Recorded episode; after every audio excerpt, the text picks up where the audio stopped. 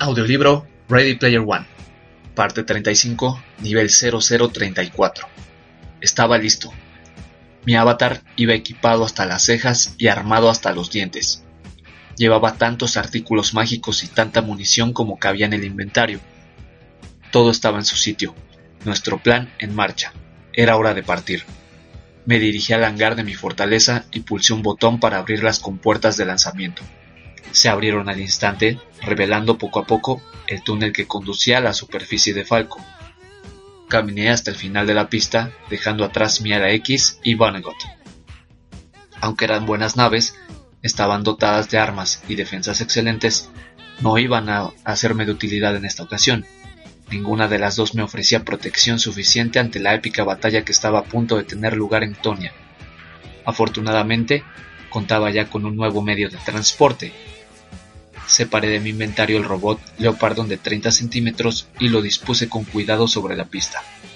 Poco antes de que me detuvieran los de IOI, había dedicado cierto tiempo a examinar aquel juguete para verificar cuáles eran sus poderes. Como sospechaba, en realidad se trataba de un artilugio de gran poder mágico. No tardé en averiguar cuál era la palabra que había que pronunciar para activarlo.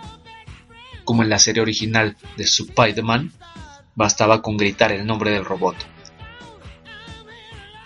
Eso fue lo que hice entonces, tomando la precaución de ponerme a una distancia prudencial antes de gritar. Leo perdón. Oí un chirrido desgarrador, como de metal rasgándose. Un segundo después, el robot, hasta ese momento diminuto, creció y alcanzó una altura de casi 100 metros. Su cabeza sobresalía a través de las puertas abiertas del techo del hangar. Observé al robot gigante admirando los detalles con que Halliday lo había creado. Había recreado todas las características del mecano original japonés, incluida su inmensa espada centellante y su escudo, en el que había grabado una telaraña.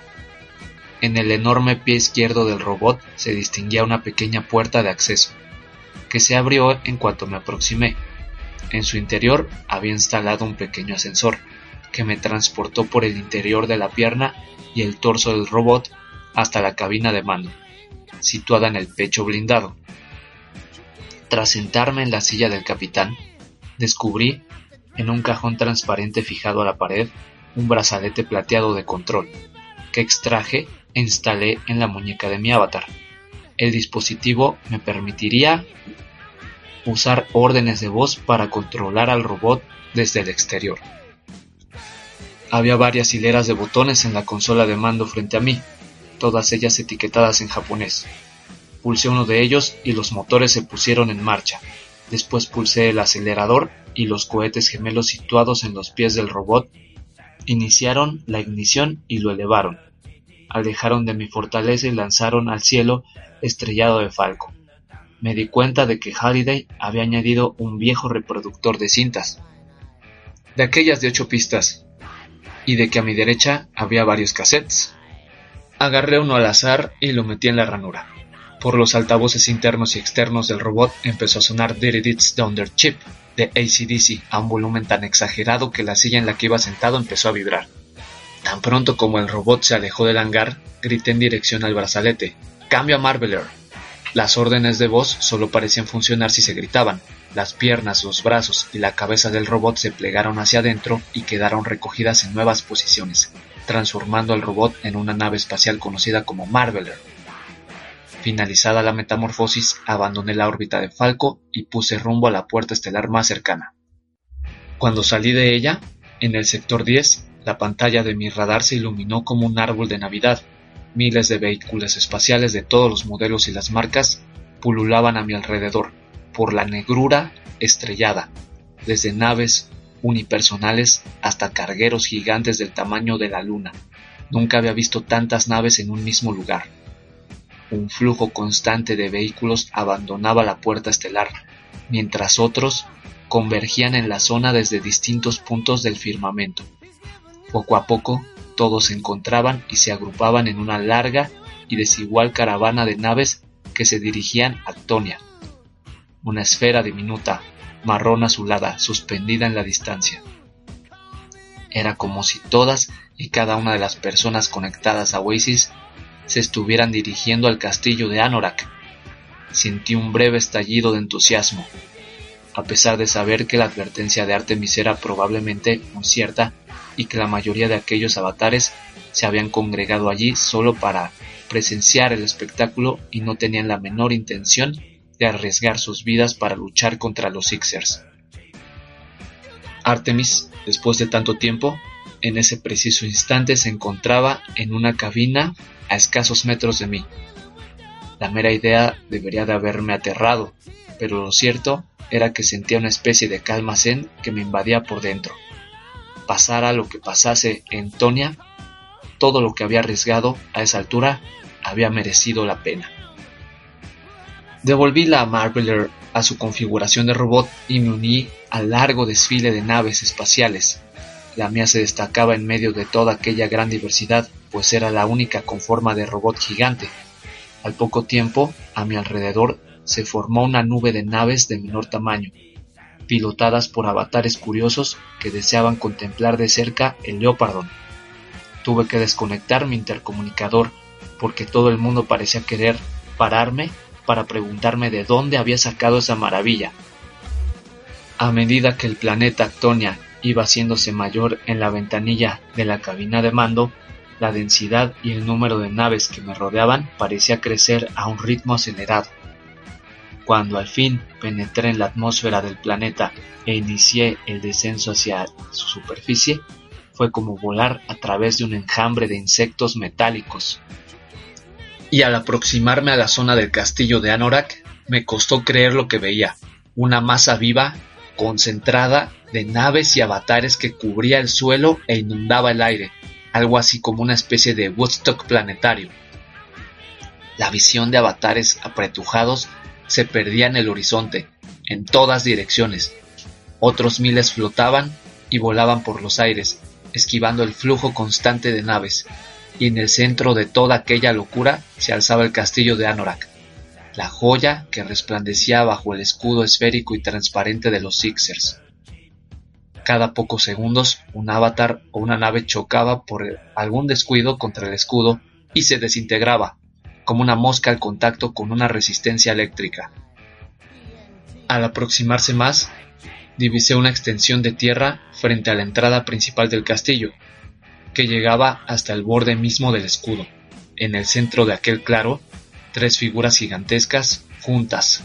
La multitud que los rodeaba entraba y salía del círculo, creando empujones por los propios avatares con la idea de dejar un respetuoso espacio entre ellos y Artemis, H y Shoto, que aguardaban sentados al mando de sus respectivos y brillantes robots gigantes. Era la primera ocasión que tenía de ver habían seleccionado tras franquear la segunda puerta, y reconozco que tardé un poco en situar la inmensa robot que pilotaba Artemis, negra y plateada, con un complejo tocado en forma de boomerang, llevaba unos petos simétricos que recordaban a una versión femenina de Transor Z.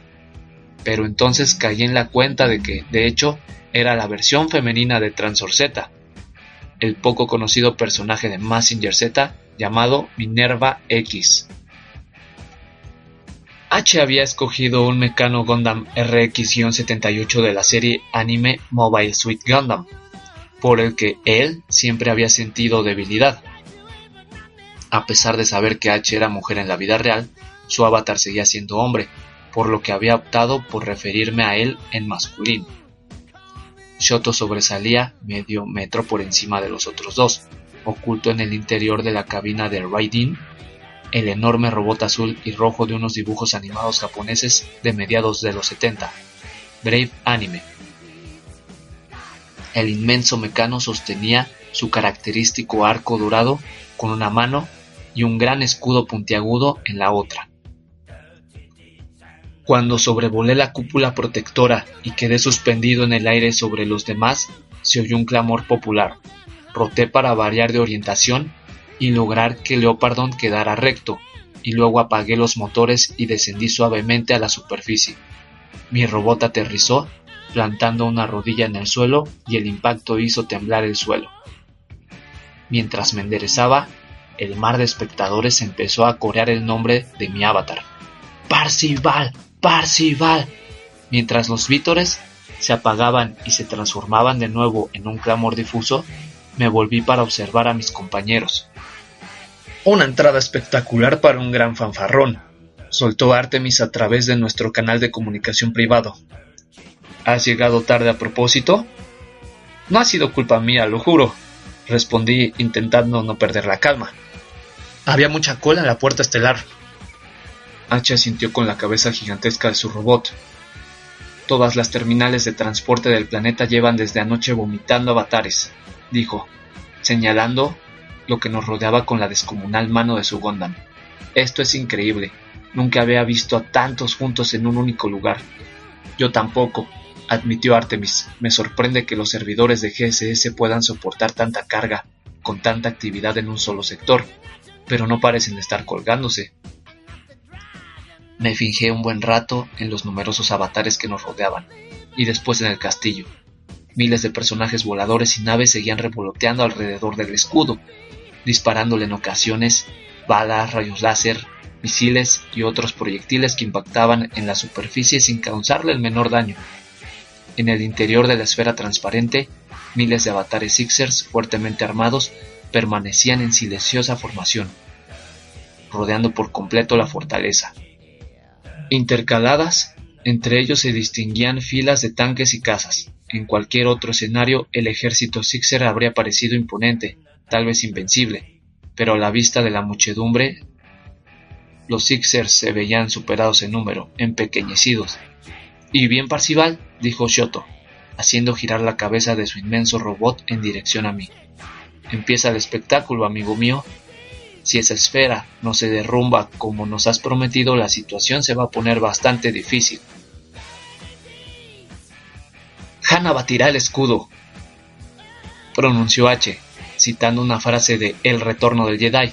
Debemos concederle algo más de tiempo. Me eché a reír y usé la mano derecha de mi robot para darle unas palmadas en su muñeca izquierda, indicándole la hora. H tiene razón. Faltan seis minutos para las doce del mediodía. El final de mi frase se vio puntuada por otro rugido de la multitud. Frente a nosotros, en el interior de la esfera, las inmensas puertas principales del castillo de Anorak habían empezado a abrirse, y un solo avatar Sixer emergía de ellas, Sorrento. Sonriendo ante el estruendo de silbidos y abucheos con que fue recibida su llegada, Sorrento agitó una mano y sus tropas, que formaban frente al castillo, inmediatamente se dispersaron dejando libre un gran espacio abierto. Sorrento se adelantó y se plantó ante él, frente a nosotros apenas unos metros de distancia, del otro lado del escudo. Diez Sixers más abandonaron el castillo y se situaron tras Sorrento, dejando entre uno y otro una separación considerable. Esto no me gusta nada, susurró Artemis por el intercomunicador. A mí tampoco, dijo H. Sorrento observó la escena y nos dedicó otra sonrisa. Al hablar, su voz llegaba amplificada por unos altavoces instalados en los tanques y los cazas, lo que le permitía transmitir su mensaje a los presentes en la zona. Y como había cámaras y reporteros de los principales canales de noticias, yo sabía que sus palabras iban a ser transmitidas a todo el mundo. Bienvenidos al castillo de Anorak, dijo Sorrento. Los esperábamos. Dibujó un gesto amplio con la mano señalando con ella a la multitud airada que lo rodeaba. Debo admitir que nos ha sorprendido un poco la cantidad de gente que se ha congregado aquí hoy, pero a estas alturas ya debe de resultar bastante obvio, incluso para el más ignorante de ustedes, que no hay nada que pueda traspasar nuestro escudo. Su declaración fue recibida con un rugido ensordecedor de amenazas, insultos y obscenidades diversas. Yo aguardé un momento antes de alzar mis dos manos de robot pidiendo calma. Una vez que algo parecido al silencio se hizo entre los congregados, conecté el canal de comunicación público, lo que tuvo el mismo efecto que si hubiera conectado un sistema de megafonía gigante. Bajé el volumen de, mis auriculares para evitar acoplamientos y dije, se equivoca Sorrento, nosotros vamos a entrar, a mediodía, todos nosotros. Otro rugido se elevó entre los Gunters. Sorrento no se molestó siquiera en esperar a que se callaran. Pueden intentarlo si quieren, añadió sin dejar de sonreír. Y entonces sacó un objeto de su inventario y lo colocó en el suelo, frente a él. Amplié la imagen para ver mejor y noté que se me agarrotaba la mandíbula. Se trataba de un robot de juguete, un dinosaurio bípedo con piel de armadura y dos grandes cañones montados sobre los hombros. Lo reconocí de inmediato, de varias películas japonesas de finales del siglo pasado. Era Mechagodzilla. Kiryu, gritó Sorrento con voz amplificada. Al sonido de su orden, el pequeño robot creció hasta alzarse casi tanto como el propio castillo de Anorak, dos veces más que los robots gigantes que nosotros portábamos. La cabeza blindada de aquel lagarto mecánico rozaba prácticamente lo alto del escudo protector esférico. Un silencio temeroso se extendió entre la multitud, seguido de un murmullo de reconocimiento de los miles de Gunters presentes. Todos sabían quién era aquel coloso metálico, y que era probable que resultara indestructible.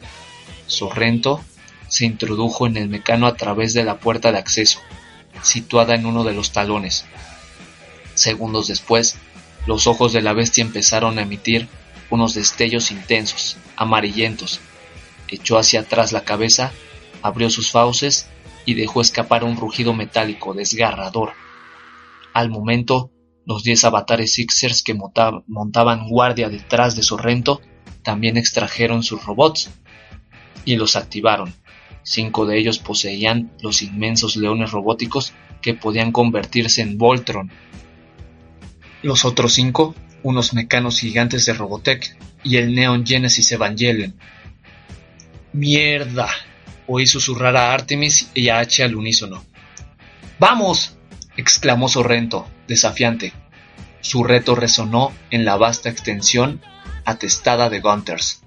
Muchos de los avatares situados en primera línea dieron involuntariamente un paso atrás, otros se volvieron y huyeron, pero H, Shoto, Artemis y yo permanecimos donde estábamos. Consulté la hora en mi visualizador. Quedaba menos de un minuto. Pulsé un botón en el panel de control de Leopardon y mi robot gigante desenvainó su reluciente espada. Yo no llegué a presenciarlo de primera mano, pero puedo contarles con bastante exactitud lo que sucedió a continuación. Los Sixers habían erigido un gran búnker blindado tras el castillo de Anorak, lleno de cajas de armamento y equipo de batalla que habían teletransportado hasta allí antes de activar el escudo.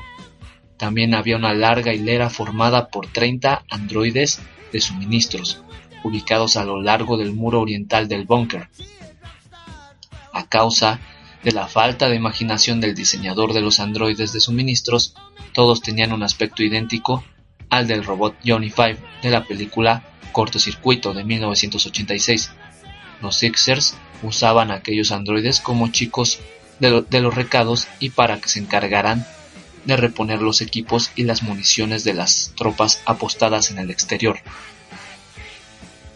Cuando faltaba exactamente un minuto para las 12, uno de los androides de nombre SD-03 se activó y desenganchó de su punto de carga. Avanzó sobre las cintas del tanque, cruzó el suelo del búnker y llegó junto a la armería situada en el extremo del otro lado. Dos centinelas robotizados montaban guardia a ambos lados. SD-03 les transmitió su solicitud de equipo, una orden que yo mismo había remitido por la intranet de los Sixers dos días antes. Los centinelas comprobaron la solicitud y se apartaron, permitiendo que SD-03 entrara en el cubículo. El androide fue dejando atrás estantes llenos de una amplia variedad de armamento, espadas mágicas, escudos, poderosas armaduras, rifles de plasma, cañones de riel, entre muchas otras, Finalmente se detuvo.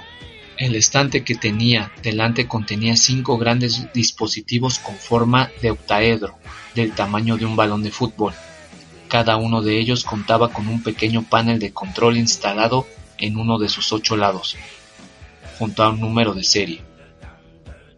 SD-03 encontró el número de serie que coincidía con el de la solicitud. Entonces, siguiendo la secuencia de instrucciones que yo había programado, el pequeño androide usó su dedo índice, diseñado como una garra, para introducir una serie de comandos en el panel de control del dispositivo. Cuando hubo terminado, una de las luces encendidas sobre el panel pasó de verde a rojo. SD-03 levantó el octaedro y lo sostuvo entre sus manos. Al salir de la armería, una bomba antimateria de fricción-inducción quedó desconectada automáticamente del inventario de los Sixers. SD-03 abandonó el búnker y fue subiendo una serie de escaleras y rampas que los Sixers habían construido en los muros exteriores del castillo para facilitar su acceso a los niveles superiores. De camino, el androide se encontró con varios controles de seguridad. En todos los casos, unos centinelas robóticos escaneaban su permiso de paso y comprobaban que el androide estaba autorizado para desplazarse donde le diera la gana. Cuando llegó al nivel superior del castillo de Anorak, se dirigió a una gran plataforma de observación situada en él. Es posible que, llegado a ese punto, SD-03 suscitara alguna mirada curiosa de los miembros del escuadrón de élite allí situado, formado por avatares Sixers. No tengo modo de saberlo, pero incluso si de algún modo los guardias intuyeron lo que estaba a punto de suceder y abrieron fuego sobre el pequeño androide, ya era demasiado tarde para detenerlo. SD-03 siguió avanzando hacia el centro del tejado, donde un hechicero de alto nivel de los Sixers permanecía en su asiento, sosteniendo el orbe de Osbox entre sus manos, el artefacto que generaba el escudo esférico alrededor del castillo. Entonces, ejecutando la última de las instrucciones que había programado dos días antes, SD-03 levantó la bomba antimateria de fricción-inducción por encima de su cabeza y la hizo detonar. La explosión volatizó al androide de suministros, y así como los avatares situados en la plataforma, entre ellos al hechicero Sixer que operaba el orbe. En el preciso instante en que éste murió, el artefacto se desactivó y cayó sobre la plataforma vacía.